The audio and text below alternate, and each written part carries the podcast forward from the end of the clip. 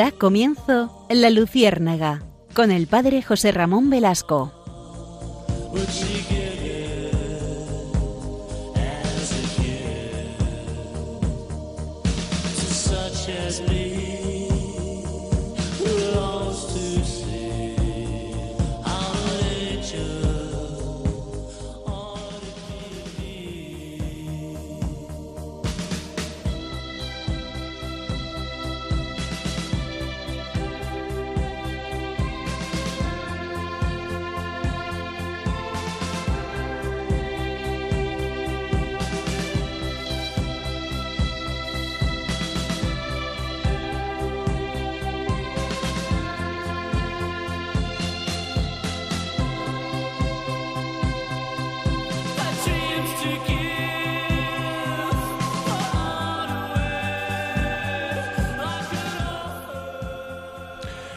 Corría el siglo XI. San Hugo, monje de la Gran Cartuja, fue enviado a Inglaterra para ser prior de un monasterio recientemente fundado por el rey Enrique II.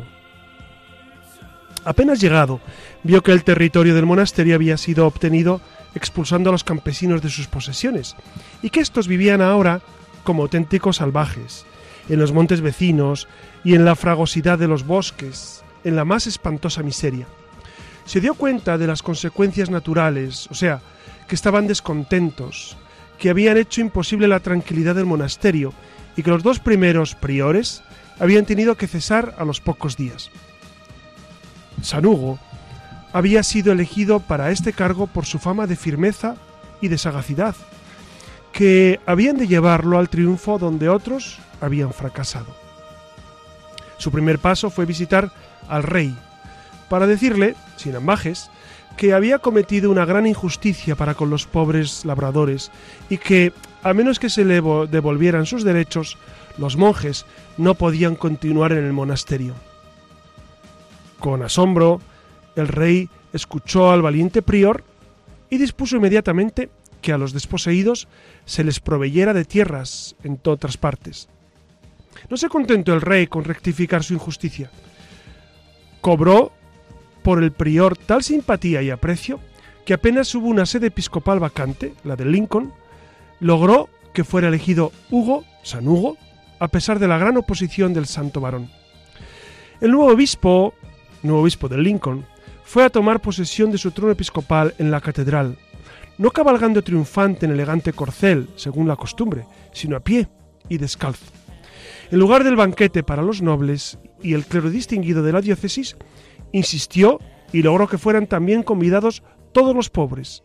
Para ello, el encargado del parque, que tenía la costumbre de sacrificar 30 ciervos para semejante fiesta, recibió lleno de sorpresa la orden de proveer, esta vez, 300 de aquellos venados. Una de las primeras providencias que tomó en Lincoln fue reedificar la catedral, que se había derrumbado poco antes a consecuencia de un movimiento de tierra. No se contentó con planear y mandar, quiso ser el primero, el primer obrero, y, y transportó las primeras espuertas de tierra y piedra, con aquellas manos consagradas con que levantaban la hostia santa en la Sagrada Eucaristía. Como obispo, defendió a los pobres con más firmeza que nadie, denunció las crueles leyes y una vez excomulgó al jefe del, del bosque del reino por haber oprimido a un pobre jornalero. Esta es la historia de San Hugo, que mm, realmente es un ejemplo continuo de, vida pobre, de vida austera, de vida para los demás. Fíjense que en la historia de la Iglesia en 20 siglos ha habido grandísimos testimonios de personas así, de, de hombres que hombres y mujeres que han vivido para Dios y para los hermanos y han vivido realmente un espíritu de pobreza, un espíritu de, eh, antes que quedarse con lo de los demás, dar incluso la propia vida. Esta noche vamos a hablar, como ustedes saben, estamos tratando los mandamientos y nos toca esta vez el séptimo mandamiento, que ya ustedes saben que es no robar, pero he querido comenzar eh, no por la parte negativa del mandamiento, sino eh, antes de robar, dar, entregar, ser generoso, vivir para los demás. Fíjense que Cristo continuamente nos lo dice en el Evangelio, en Mateo, cuando le preguntan, Señor, ¿cuándo te vimos con hambre y te dimos de comer, o sediento y te dimos de beber, o desnudo y te vestimos? Cada vez que lo hicisteis con uno de estos mis pequeños, conmigo lo hicisteis. Esa es la realidad de este mandamiento. El Señor no solo nos, nos dice no robar, sino especialmente ser generosos, ser dadivosos y pensar mucho en los que no tienen. Por eso, si les parece, vamos a, a comenzar este, eh, este, este episodio de la Luciérnaga, pues recordando ese gran precepto de la generosidad y el precepto contrario, que es el de no robar. Buenas noches, Irias Fernández. Buenas noches. Y buenas noches, Alex Gutiérrez, que desde el control vigila nuestros pasos y, ya les digo, acompáñennos en este nuevo programa de la Luciérnaga.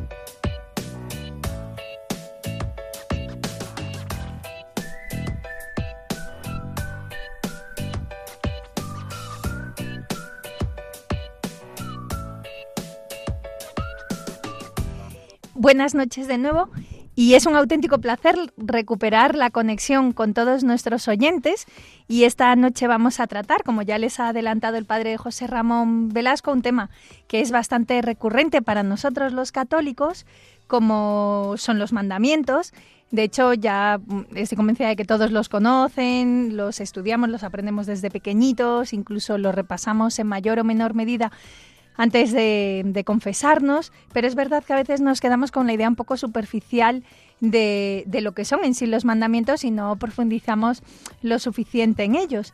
Así que mm, vamos a dedicar eh, un programa por cada mandamiento y, esta noche pues mm, le ha tocado el turno al séptimo de los mandamientos que es no robarán porque como saben uno aprende a partir del amor y los mandamientos como tal no han llegado hasta nosotros para hacernos la vida más difícil sino más bien todo lo contrario para ordenarla, estructurarla son como una guía, como pisadas en el camino que nos indican cómo tenemos vivir para ser más felices con nosotros mismos y con los demás, lo que redundará sin duda en nuestra relación con el Señor. Claro, Iria, y, nuestros amigos ya saben, porque hemos tenido todos estos programas de los mandamientos, que precisamente eh, Dios, que es infinita bondad, no anda prohibiéndonos por capricho. Em, las cosas no son malas porque las prohíba Dios, sino Dios las prohíbe porque son malas. Esta afirmación es muy importante recordarla. Dios, como buen padre, eh, busca nuestra plenitud. Por eso nos avisa y nos dice, no hagas esto porque haciendo esto eh, te vas a perjudicar a ti mismo y vas a perjudicar a los demás. Por eso, repito, eh, Dios no manda caprichosamente los mandamientos. Las cosas no son malas porque Dios lo diga así, sino Dios lo dice precisamente para que evitemos el mal en nuestra vida. Como recordarán los tres primeros mandamientos, enseñan el amor a Dios, fin de la persona creada y de todas las criaturas del universo, y los otros siete restantes tienen como objeto el bien del prójimo y el bien personal, que debe ser amado por amor de Dios, que es su creador. Y ahí es donde nosotros nos instalamos. En definitiva, todos los mandamientos ya saben que se resumen en dos. Amar a Dios sobre todas las cosas y amar al prójimo como a uno mismo y más aún como Cristo nos amó. Así que bueno, pues bueno, Iria, saben, saben nuestros oyentes también, porque eh, seguramente cuando, cuando explicamos el primero, eh, eh, explicamos el orden de los mandamientos. A la gente dice, da igual el orden. No, amigos, no da igual, no da igual. Como muy bien decía Siria, los tres primeros hacen referencia a esa relación con Dios, porque Dios es el sumo hacedor y el sumo bien de nuestra vida. Entonces, los tres primeros precisamente nos vinculan con el Señor, con, con, una devoción especial, con la virtud de la religión, etcétera. Los cuatro siguientes, eh, eh, perdón, porque el cuarto, el cuarto, me van a perdonar, el cuarto que es honrar a nuestros padres también hace relación con Dios, porque nuestros padres reflejan esa voluntad de Dios para nosotros. Del quinto al octavo, el quinto, como saben, es no matar, el sexto no cometer actos impuros, el séptimo no robar, el octavo no decir falso testimonio ni mentir, esos cuatro regulan la vida instintiva del hombre, los instintos básicos, que es precisamente la conservación de la propia vida, la, reproducción tal como Dios la propone, el instinto de, vivir en la verdad, el instinto de, eh, de, ser generoso con los demás y, y no robar, etc. Y los dos últimos se refieren a cómo regular nuestro pensamiento. Los pensamientos son importantes porque eh, nuestros pensamientos son la fábrica de la que se nutren nuestras palabras y posteriormente nuestras obras. Por eso eh, es importante que nuestro pensamiento sea adecuado, eh, sea conforme a todo el resto de nuestra vida. Por eso esos dos mandamientos finales que son de pensamiento. Pues prepárense, ya lo han oído, porque nos espera un programa muy intenso el de esta noche con el que vamos a sobrevolar el séptimo de los mandamientos, no robarás, para recordar lo importante que es este concretamente para nuestra vida cristiana por el mucho bien que hace en cada uno de nosotros.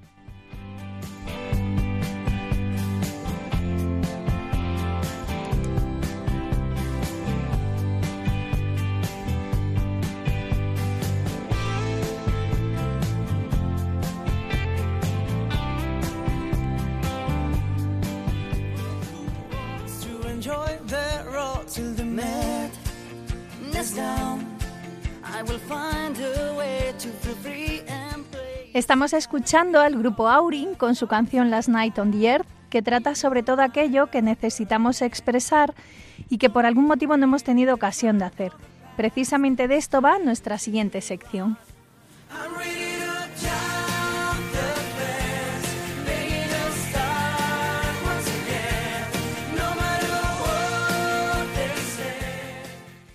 Y antes de preguntarle al padre José Ramón Velasco por algunas de nuestras inquietudes, nos vamos a detener brevemente en unos apuntes que tienen que ver con el tema de esta noche.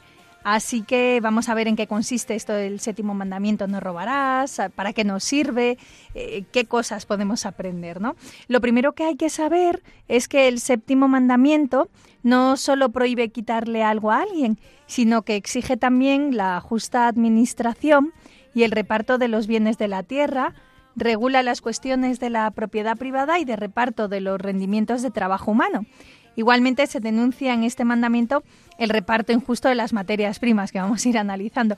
En principio, el séptimo mandamiento solo prohíbe tomar para sí de modo injusto la propiedad de otro, pero recoge también la aspiración humana de organizar el mundo de forma social y justa y de preocuparse de su correcto desarrollo. El séptimo mandamiento nos dice que estamos obligados por la fe a luchar por la protección de la creación y la preservación de sus recursos naturales. Claro, y, precisamente e, este mandamiento, con esta visión tan positiva que tú le has dado y que, y que así hemos comenzado, yo creo que es como hay que verlo. No solamente es no apropiarse de lo que no es nuestro, sino vivir en esa profunda actitud de generosidad. Y, lo que tú decías es muy cierto, Iria, precisamente eh, e-, esa protección de la creación, que el Papa Francisco tanto ha insistido en, en, Laudato Si, por eso, y, que, que, tanto se nos insiste en estos últimos, estos últimos años, ¿no? El, hecho de cuidar la casa común y, preservar los recursos naturales, no, no, malgastarlos, porque en el fondo eh, eh, robamos cuando usamos más de lo que necesitamos. ¿no? Estamos, no solamente robamos a la naturaleza, sino robamos al hermano que, eh, que, sí lo necesita. Santo Tomás de Aquino dice una cosa tremenda. Dice, en extrema necesidad todas las cosas son comunes. ¿Y cuánta gente hay en extrema necesidad en el mundo?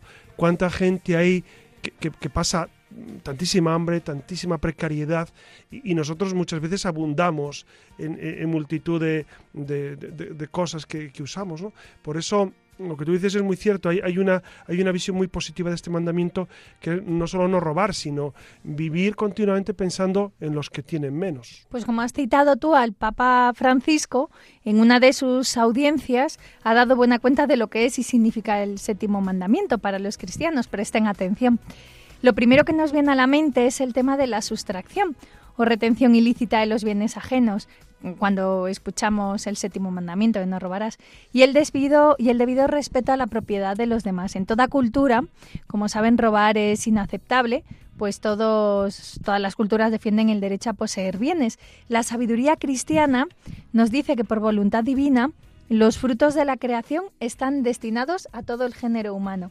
El destino universal de los bienes y su distribución justa es anterior, que esto es un poco lo que estaba señalando José Ramón, al derecho de la propiedad privada, que debe estar en función de las necesidades, de las necesidades primarias del hombre.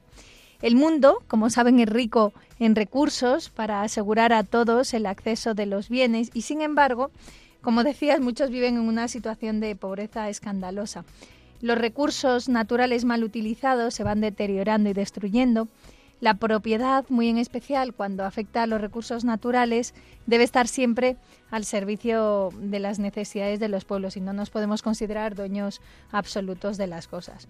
En sentido positivo, no robarás, significa que el Señor nos llama a ser administradores responsables de su providencia, a aprender a multiplicar los bienes que poseemos para usarlos con generosidad a favor de nuestro prójimo y de este modo crecer en caridad y en libertad. Yo eh, creo que esa es la clave. Sí, fíjate que la doctrina social de la Iglesia siempre ha hablado de ese derecho a la propiedad privada, que es, que es esencial. Y que fíjate que, los regímenes comunistas, empezando desde Marx y siguiendo Marx, que fue el gran teórico del comunismo, y después lo plasmaron en concreto, pues fundamentalmente Lenin en la revolución bolchevique, y luego Stalin, y luego ya se sumó al carro pues las grandes...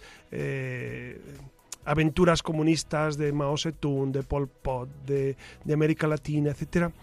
Eh, yo pienso cuándo ha funcionado bien el comunismo, porque uno podría pensar que qué maravilla tener todo en común y demás, pero yo creo que en ningún país ha funcionado, porque negar el, derecho a la propiedad privada, negar el derecho a que, a que tú, que, es, no es egoísta, porque algunos piensan que, que tener propiedad es, es egoísmo, no, no es egoísmo, es el legítimo derecho a explotar mis propias cualidades y a explotar la tierra que, Dios me ha concedido y, a cultivar y, hacer que, que, los recursos que tengo progresen y aumenten, entonces yo creo que eso no solamente es legítimo, así lo dice la doctrina social de la Iglesia, sino que es absolutamente necesario. Entonces pensemos que precisamente eh, es, eh, tenemos derecho y tenemos el deber de hacer producir la realidad, ¿no?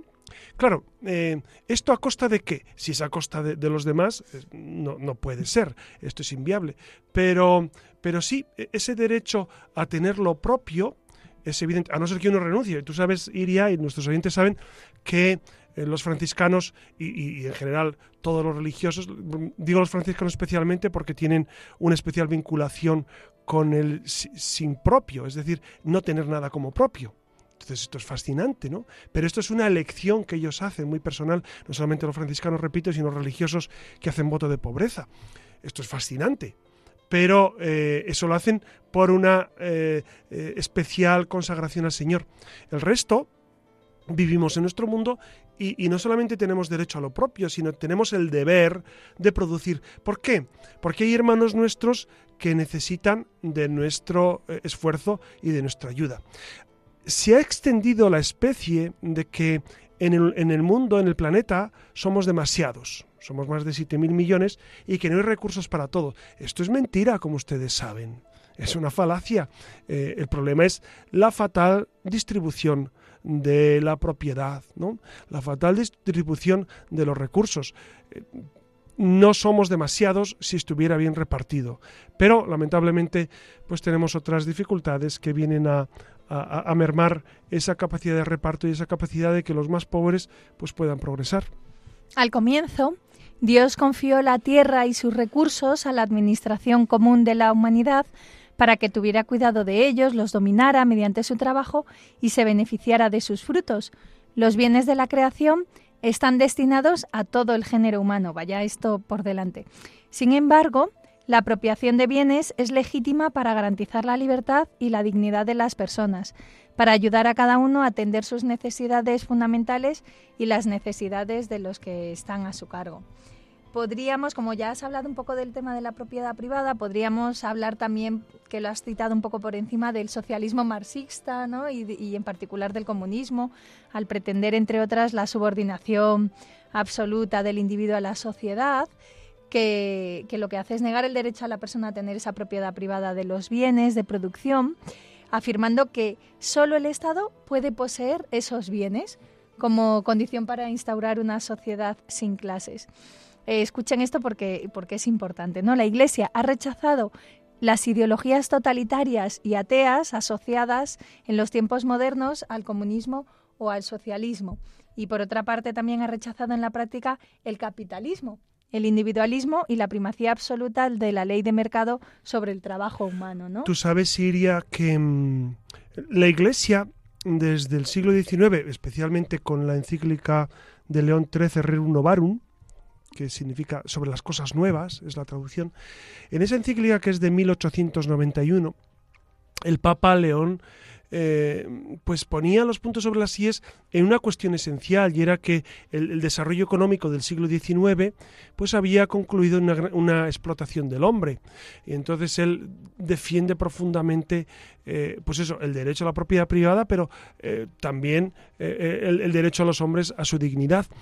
Y un siglo después Juan Pablo II, precisamente rememorando eh, esa, encíclica fascinante Rerum Novarum, publica en el año 1991, publica eh, Centesimus Annus, que se traduce como a los 100 años. Y Juan Pablo II, San Juan Pablo II, habla de precisamente lo que tú decías con mucho acierto, ¿no? que, que el comunismo lo que ha traído es, es, mayores pobrezas y mayor desigualdad.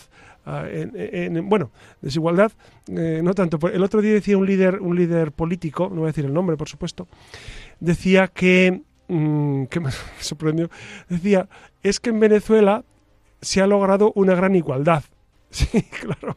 Igualdad a lo pobre. Es decir, es, ridículo lo de, la igualdad. Pero bueno. Entonces, em, San Juan Pablo II eh, precisamente eh, ataca en ese Centesimus Annus a el marxismo que alinea al ser humano y también el capitalismo salvaje. Y entonces Juan Pablo II propone la vía intermedia, que es la vía del hombre, de la dignidad del hombre, de eh, poner al hombre en su justo punto. Y, en esa tesitura está la Iglesia, ¿no? Entonces, entre esos dos, diríamos que es Escila y Caribdis, ¿no? Es decir, las dos, los dos grandes monstruos que quieren, de alguna manera, eh, eh, fagocitar al ser humano, eh, que es, ese marxismo que es irreal y que, y que, nunca se dado bien, o ese capitalismo que, que, es muy real y, que, y que produce frutos, pero a veces produce frutos que son tremendos para, para la sociedad, ¿no? y lo vemos, lo estamos viendo en África. Yo tengo un compañero africano en, mi, en, mi, parroquia, que es de Ruanda precisamente, y él me dice, hablamos mucho sobre África, a mí África la verdad es que es un continente que me fascina, y, él me repite muchas veces que el gran problema de África es República Democrática del Congo. Yo digo, ¿y por qué? Él es de Ruanda, que está justo al lado. Y digo, ¿por qué? Dice, porque es demasiado rica. Es demasiado rica. Y hay demasiados intereses de multinacionales y de naciones eh, metidas ahí por la minería, por, por tantísimos recursos que tiene ese, ese, país. Dice, es demasiado rica y ese es la gran, el gran problema de África. ¿no? Claro, esto parece una ironía, Parece una ironía, pero no. Es verdad que la explotación del capitalismo salvaje ha hecho que eh, se provoquen grandísimas guerras y grandísimas pobrezas en el mundo. Ahora bien, José Ramón, ¿qué uso se puede o se debe hacer de, de estos bienes? En materia económica, el respeto de la dignidad humana exige la práctica de la virtud de la templanza para poder moderar el apego a los bienes de este mundo, también la virtud de la justicia, para preservar los derechos del prójimo y darle lo que les es debido y de la solidaridad. Esto es lo que nos señala el Catecismo de la Iglesia Católica. Parte de la templanza es la virtud de la pobreza, que no consiste en no tener, sino en estar desprendido de los bienes materiales, en concentrarse sobre con lo que basta para vivir sobria y templadamente y en administrar los bienes para servir a los demás. Me, me ha recordado, Iria, eh, bueno, hay muchos ejemplos de, personas muy santas que han vivido muy pobremente, aunque eran muy ricas. Pero recuerdo mucho, eh, leí en, hace años la vida del Marqués de Comillas. El Marqués de Comillas era un hombre que tenía, tenía nada menos que la compañía eh, transoceánica que, hacía los viajes en los años 40, 50, etcétera, los viajes en barco de, de España hasta América cuando el avión todavía no estaba, no estaba desarrollado. Y, este hombre vivía eh, pues un ambiente muy rico porque él, porque él dirigía la compañía y, exteriormente pues tenía un buen coche, su chofer, su, su, buena oficina, etc. Pero interiormente era sumamente pobre, era sumamente austero. Es decir, en su vida privada era muy austero aunque exteriormente... Entonces, claro, esta es la idea. E incluso las personas que Dios les ha dotado de esa capacidad de hacer empresa, de hacer dinero, de, de progresar y de dar puestos de trabajo, interiormente em, viven como el Señor viviría, ¿no? Con austeridad y como el Señor les propone. Por eso hay, muchos ejemplos, a mí se me ha ocurrido ahora mismo este, pero hay muchos ejemplos de personas, auténticos santos, auténticos hombres de virtud, que pudiendo vivir, eh, pues eso, eh, como, como ricos opulentos, interiormente viven como personas austeras y personas entregadas al Señor. Eso con respecto a la virtud de la templanza, con respecto a la virtud de la justicia como virtud moral, consiste en el hábito mediante el cual se da con voluntad constante y firme a cada uno lo que, les, eh, lo que le es debido. La justicia entre personas singulares se llama conmutativa, por ejemplo, el acto de pagar una deuda, y la justicia distributiva regula lo que la comunidad debe a los ciudadanos en, proporción a sus contribuciones y a sus necesidades.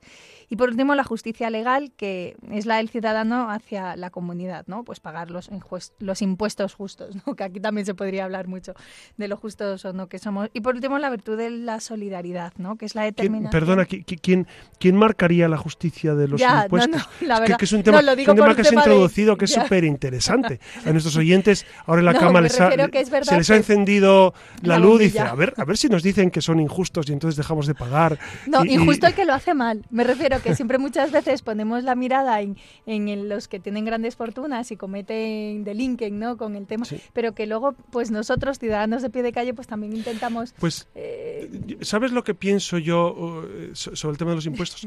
que si los gobiernos usan bien del dinero, yo estoy convencido que la gente no tendría ningún problema en, en dar un porcentaje de lo suyo pues para ayudar eh, en la seguridad social, para ayudar a los que por circunstancias no tienen para comer, para construir unas carreteras más seguras, para, para, para hacer un mundo mejor. Yo estoy convencido que si, si la gente supiera que su dinero va a ser bien empleado, lo darían con mucha tranquilidad. ¿No te parece, Iria? Sí, pero eso es muy atrevido porque lo que tú para ti puede ser bueno, a lo mejor, eh, o sea, lo que entra dentro. Yo recuerdo en Dinamarca, yo llegué justo cuando hicieron en un viaje una manifestación, se estaba manifestando todo Copenhague eh, porque querían que le subieran los impuestos. O sea, se manifestaban para que le subieran los impuestos por, precisamente por lo que tú dices, porque quería que repercutiera en la sanidad pública, quería que repercutiera en beneficios para la población. Entonces, querían pagar más. ¿No? Y esa mentalidad, yo cuando estaba allí, me parecía como inconcebible traerla aquí, ¿no? Son realidades diferentes. Pero bueno, a lo mejor hay más transparencia y saben dónde se, en qué se invierte el dinero, ¿no? No, no lo sé. La virtud de la solidaridad es la determinación firme y perseverante de empeñarse a favor del bien común, es decir, del bien de todos y de cada uno, porque todos somos verdaderamente responsables de todos. La solidaridad es comunicación de los bienes espirituales, aún más eh, comunicación de bienes materiales. O sea que, bueno, es, no sé, es interesante esto de las virtudes, ¿no? Dentro del séptimo mandamiento. Y ya lo hemos señalado antes, pero recuerden que el séptimo mandamiento prohíbe tomar o retener injustamente lo ajeno o causar algún daño injusto al prójimo en sus bienes materiales. Se comete hurto o robo cuando se toman ocultamente los bienes del prójimo. La rapiña que es el apoderarse violentamente de las cosas ajenas, me ha resultado curioso, que verdad. Y el fraude es el hurto que se lleva a cabo engañando al prójimo con trampas, documentos falsos o, bueno, reteniendo el justo salario. ¿Y, si uno se confiesa de esto, se le perdona inmediatamente? ¿Tú qué crees, Iria? José Ramón, ¿tú qué haces como sacerdote? bueno, pues miren, eh, esto es un detalle... Es, importante, lo tiene que reparar, eso por supuesto. Exacto, exacto. Es decir, si alguien se acusa de, de robar, Claro, aquí hay un tema interesante, Iria, queridos amigos, y es, eh, se puede robar dinero, pero también se puede robar la fama. Hmm. Por ejemplo, difamando a otro, se le roba la fama. Claro, e, e, es fácil eh, reparar el dinero robado. Es decir, y de, hecho, eh, el, confesor siempre le dirá que para que el pecado se le perdone, usted tiene que devolver lo que ha robado, evidentemente. Es decir, no podemos pedir, perdón a Dios, Señor, perdóname porque he robado X dinero a tal persona. No, no, tienes que devolverlo, claro, porque si no, no hay arrepentimiento y un propósito de enmienda. Pero ¿y cuándo se roba la fama? ¿Qué se puede hacer? Ah, hay, hay, una leyenda, les voy a contar un, un, cuentito clásico sobre, sobre, el tema de la fama. ¿no?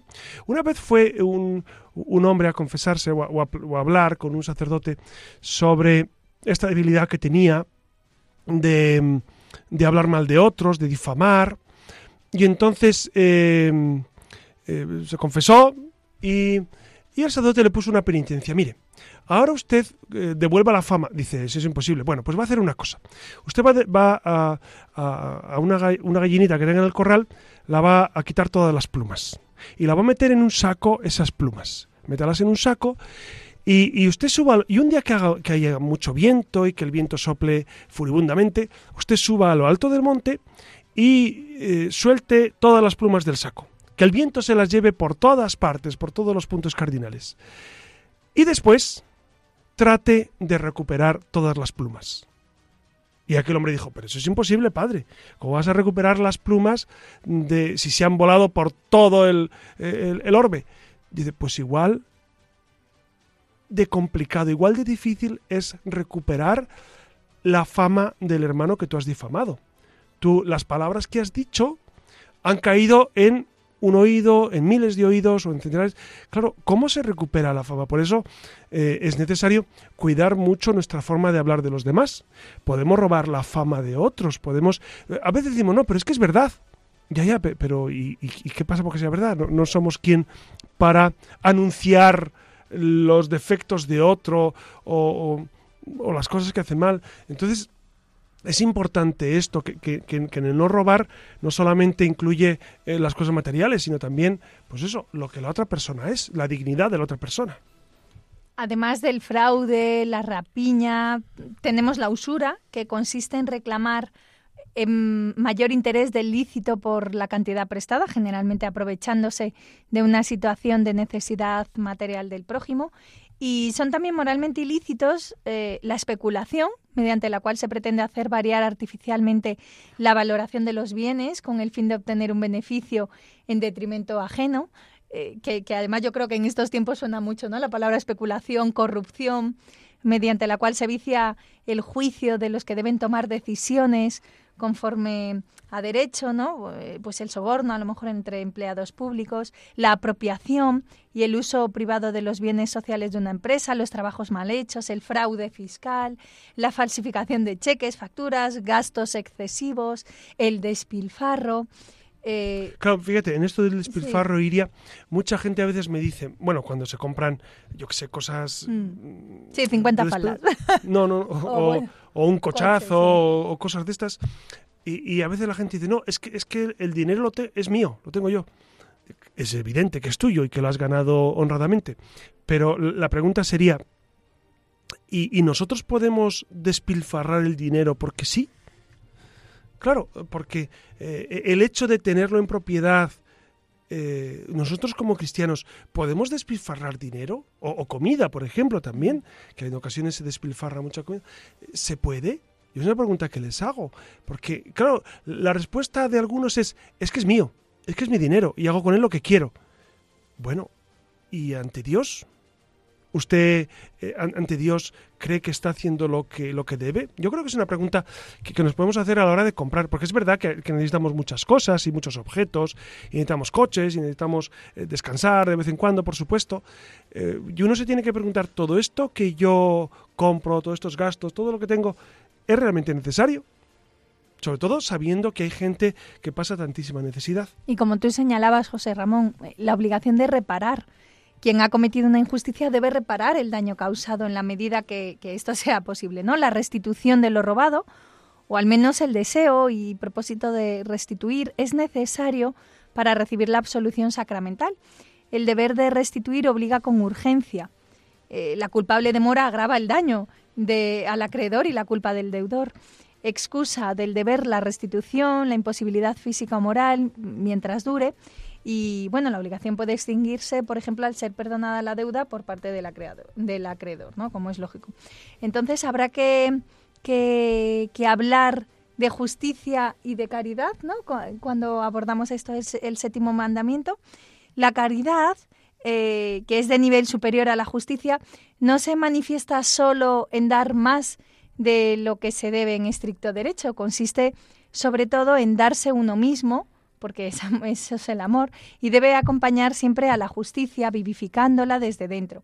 Y esta unión entre justicia y caridad se manifiesta, por ejemplo, en dar lo que se debe con alegría, eh, en preocuparse no solo de los derechos de otra persona, sino también de sus necesidades y en general en practicar la justicia con suavidad y comprensión. Esto me gusta mucho. Tú sabes que la doctrina de la Iglesia dice que dar de lo que me sobra no es caridad, es justicia.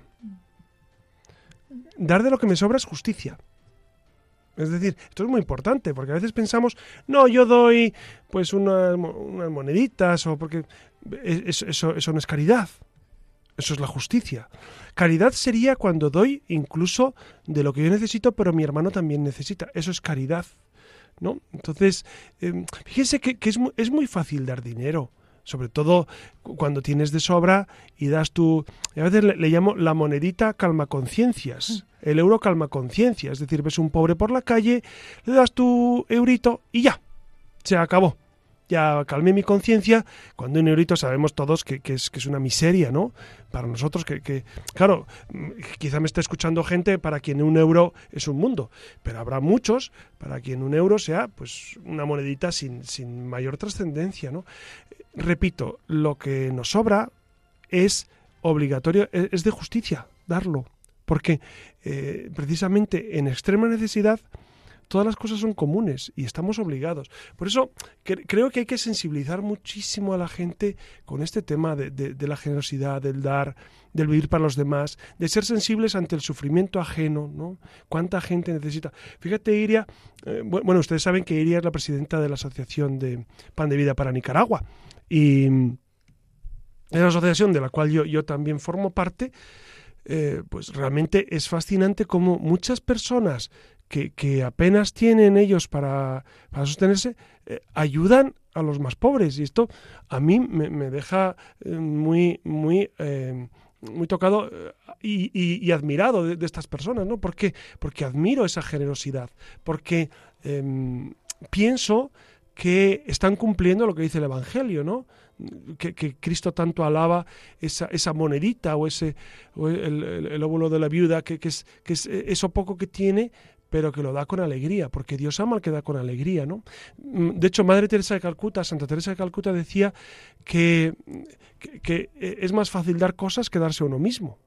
Claro, es más fácil darte dinerito y tal que pararme a hablar con el pobre, ayudarle, comprometerme.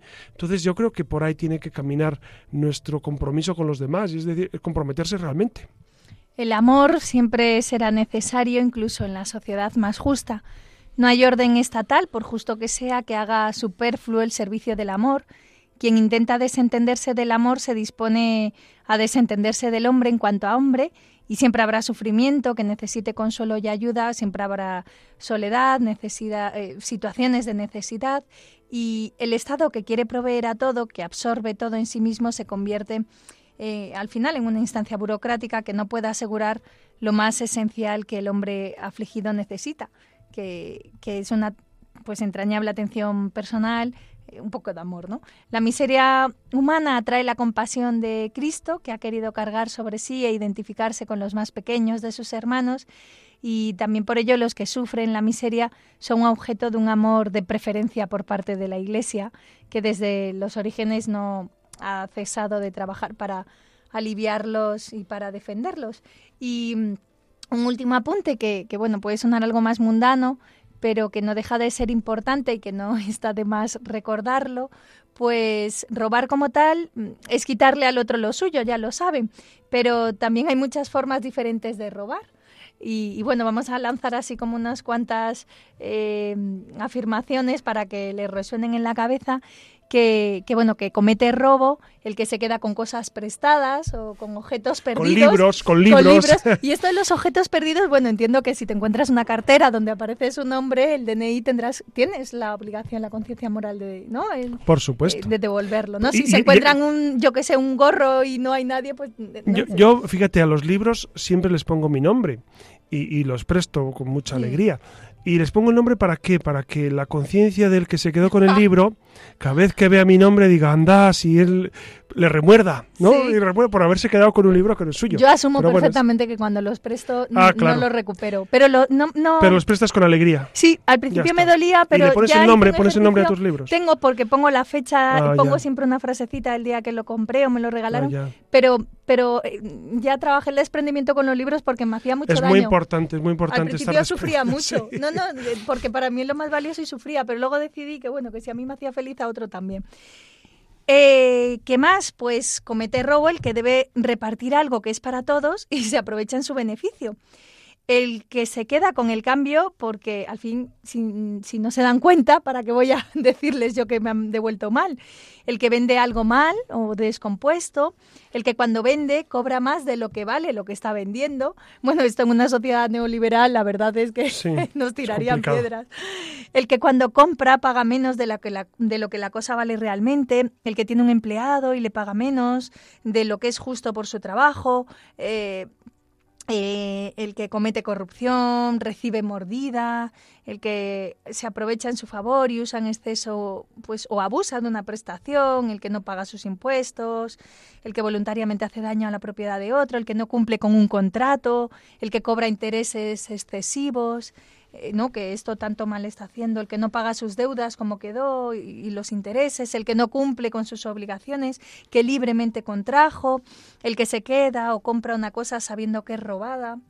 Eh, no solo peca el que roba, sino también el que lo planea, lo ordena, le ayuda o lo encubre. Bueno, esto por si les sirve y sí, sí, son, son muchos modos, son muchos modos de robar, que seguramente nuestros oyentes no están en, ninguno de estos, ¿no? No, seguro. Yo en alguno...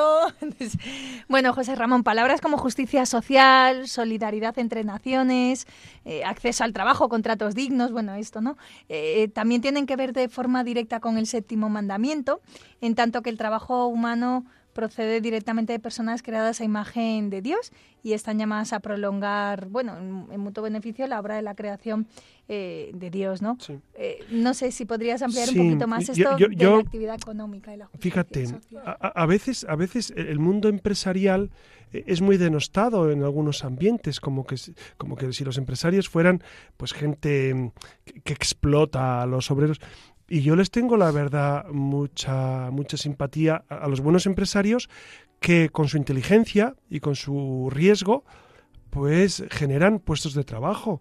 Entonces, yo, yo aplaudo a esos, a esos, pequeños y medianos empresarios y, a los grandes igualmente, que, que, son profundamente, eh, no solamente legales, sino, sino justos y caritativos con sus empleados y que, em, gracias a su inteligencia, producen y, y, generan puestos de trabajo. Hay que, hay que darles un, gran aplauso, merecidísimo aplauso. A veces se, están muy denostados. Entonces hablamos de la clase obrera. Bueno, ya no se habla de la clase obrera tanto, ¿no? Como cuando yo era joven, que estaban todo el día con huelgas, los obreros y, comisiones obreras, UGT, etcétera, pues estaban todo el día. Ahora ya no. Ahora ya parece que la clase obrera ya, ya no existe porque no, no se les oye a los sindicatos hablar de ellos. Pero, por supuesto, hay que defender a los obreros y, la Iglesia es la primera, y también defender a los empresarios. Cada uno en, su, en su lugar tiene una misión que hacer. Por eso eh, creo que, esa justicia social tiene que ir en esas dos vertientes, ¿no? De, favorecer, por supuesto, al, proletariado, a, los obreros, a, los que a, la mano de obra, para que, para que realmente eh, sea dignamente pagada y valorada, y luego valorar a quienes arriesgan su capital también para generar puestos de trabajo. ¿no? Yo creo que, que ambos, ambos ámbitos son importantes. Y una última cuestión, José Ramón. ¿Estamos apegados a las cosas que tenemos? No, porque esto está vinculado directamente con el séptimo mandamiento. Bueno, yo te eh, tú estás apegada, yo estoy apegado. Es, una pregunta que cada uno nos la tenemos que hacer, ¿no? Y no, tiene una respuesta fácil. Cada uno tenemos que ver si realmente mm, vivimos austeramente. ¿Vivir austeramente qué es? Pues vivir con lo necesario y basta. Y, luego, claro, y uno puede pensar, pero es que yo, yo, yo, yo cobro más dinero. Bueno, pues entonces habrá que darle una utilidad eh, a ese dinero. No, yo lo voy ahorrando por si para el futuro. Mucha gente dice, para el futuro, bueno, es una opción para el futuro, pero ¿y, cuál es el futuro? Y sobre todo, mientras tanto, eh, la gente que sufre, la gente que lo pasa mal, ¿Cómo le ayudamos? Yo creo que, es un compromiso de todos. ¿eh? Y entonces, apegado, claro, tenemos que vivir desprendidos. Yo entiendo que no es lo mismo el desprendimiento que puede tener eh, sobre todo, más que el desprendimiento, la actitud ante el dinero que puede tener un, religioso, un sacerdote, una religiosa o un hombre casado. Una persona casada, pues es verdad que tiene otra serie de, condicionantes que no tenemos nosotros, evidentemente. Entonces tienen que mirar mucho más por sus hijos, etcétera, etcétera. Y por su esposa, por su esposo pero siempre con la actitud de, vivir eh, eso, pendiente del Señor. La providencia del Señor existe la gente a veces eh, podemos ser demasiado calculadores y, no abandonarnos en el Señor porque lo tenemos todo perfectamente medido, tasado, pesado. ¿Y Dios? ¿Dónde queda Dios? Si todo lo tenemos absolutamente controlado, ¿dónde queda Dios? Entonces, en el tema económico, la providencia de Dios existe, por supuestísimo. Pues muchísimas gracias, José Ramón, por tus respuestas. Eh, recuerden que les esperamos en la red. Tenemos un correo electrónico en la luciérnaga.radiomaría.es para que nos dejen algún comentario, nos, nos, propongan temas. Es la ventanita que tenemos de comunicación. y ya saben que les esperamos aquí en la red.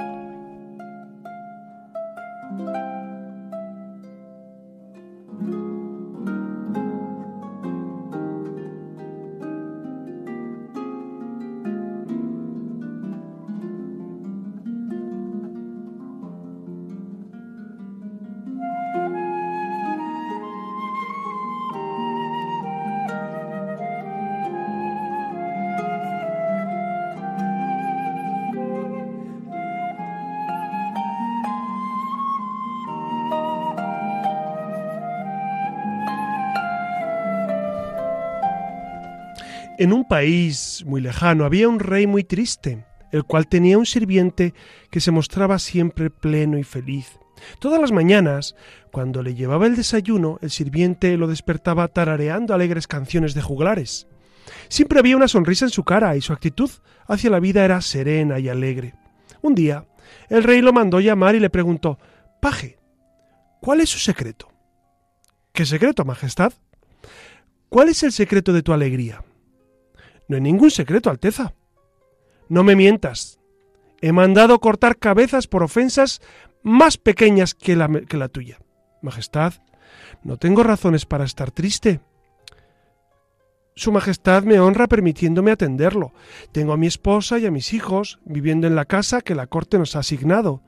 Estamos vestidos y alimentados y además Su Alteza me premia de vez en cuando con algunas monedas que nos permiten darnos pequeños gustos. ¿Cómo no estar feliz? Si no me dices ya mismo el secreto, te haré decapitar, dijo el rey. Nadie puede ser feliz por esas razones tan nimias que me has dado. El sirviente sonrió, hizo una reverencia y salió de la habitación. El rey estaba furioso, no conseguía explicarse cómo el paje vivía feliz, así, vistiendo ropa usada y alimentándose de las obras de los cortesanos. Cuando el rey se calmó, llamó al más sabio de sus asesores y le preguntó ¿Por qué el paje es feliz? Majestad, lo que sucede es que él está fuera del círculo. ¿Fuera del círculo? ¿Y eso es lo que le hace feliz? No, Majestad. Eso es lo que no lo hace infeliz. A ver si entiendo. ¿Estar en el círculo lo hace infeliz? ¿Y cómo salió él? Es que nunca entró. ¿Y qué círculo es ese? Majestad, es el círculo del 99. Verdaderamente no entiendo nada. La única manera para que entendiera sería mostrárselo con hechos. ¿Cómo? Haciendo entrar al paje en el círculo. Pero Alteza, nadie puede obligar a nadie a entrar en el círculo aunque si le damos la oportunidad, posiblemente entrará por sí mismo. pero ¿no se dará cuenta de que eso es su infelicidad? Sí, se dará cuenta, pero no lo podrá evitar. Dices que él se dará cuenta de la, de la infelicidad que le causará estar en el círculo y de todos modos lo hará. Así es, Majestad. Si usted está dispuesta a perder un excelente sirviente para entender la estructura del círculo, lo haremos. Esta noche pasaré a buscarlo. Debe tener preparada una bolsa de cuero con 99 monedas de oro. Así fue. El sabio fue a buscar al rey y juntos se escurrieron hasta los patios del palacio y se ocultaron junto a la casa del paje. El sabio guardó en la bolsa un papel que decía Este tesoro es tuyo. Es el premio por ser un buen hombre. Disfrútalo y no le cuentes a nadie cómo lo encontraste. Cuando el paje salió por la mañana, el sabio y el rey lo estaban espiando. El sirviente leyó la nota, agitó la bolsa y al escuchar el sonido metálico se estremeció. Lo apretó contra el pecho, miró hacia todos lados y cerró la puerta. El rey y el sabio se acercaron a la ventana para ver la escena. El sirviente había tirado todo lo que había sobre la mesa, dejando solo una vela, y había vaciado el contenido de la bolsa. Sus ojos no podían creer lo que veían, una montaña de monedas de oro. El paje las tocaba, las amontonaba y las alumbraba con la vela. Las juntaba y las desparramaba, jugaba con ellas, y así empezó a contarlas, una y otra vez, una y otra vez. No puede ser, pensó. Hay noventa y nueve. Me robaron, gritó. Me robaron, malditos. Una vez más buscó en la mesa, en el suelo, en la bolsa, en sus ropas, corrió los muebles, pero no encontró nada. Sobre la mesa, como burlándose de él, una montaña, una montañita resplandeciente le recordaba que había noventa y nueve monedas de oro. Es mucho dinero, pensó, pero falta una moneda. 99 no es un número completo. 100 es un número completo. El rey y su asesor miraban por la ventana. La cara del paje ya no era la misma. Se enfadó con su mujer, pensó que su mujer le había robado las monedas o alguno de sus hijos. El sirviente, una y otra vez, revolvió su casa buscando la moneda que le faltaba. El rey y el sabio volvieron al palacio. El paje había entrado en el círculo del 99. Durante los meses siguientes continuó con sus planes de ahorro. Una mañana entró en la alcoba real, golpeando la puerta y refufuñando. ¿Qué te pasa? le preguntó el rey de muy buenas maneras. Nada, contestó el paje. No hace mucho reías y cantabas todo el tiempo. Hago mi trabajo, ¿no? ¿Qué querría? Y así fue como el rey demostró que aquel paje había entrado en el círculo del 99. Es un cuento que nos ayuda a pensar precisamente cómo tenemos que disfrutar de lo que tenemos y no andar ambicionando lo que nos falta. ¿Qué nos falta? Pues siempre habrá algo que nos falte en la vida, siempre habrá, no solamente económicamente, sino a nivel eh, moral, a nivel de amigos, a nivel de muchas eh, cuestiones vitales, siempre nos faltará algo. Pero más que pensar en esa moneda que me falta, pensemos en las 99 que tenemos. Fíjense que nosotros tenemos una gran suerte y es que vivimos la fe del Señor y eso nos ayuda a estar fuera del círculo del 99, a dar gracias a Dios por lo que tenemos y a no estar envidiando o hambreando lo que nos falta. Buenas noches, Iria Fernández. Buenas noches. Buenas noches, Alex Gutiérrez. Y buenas noches a todos ustedes. Ya saben que les ha acompañado su amigo José Ramón Velasco.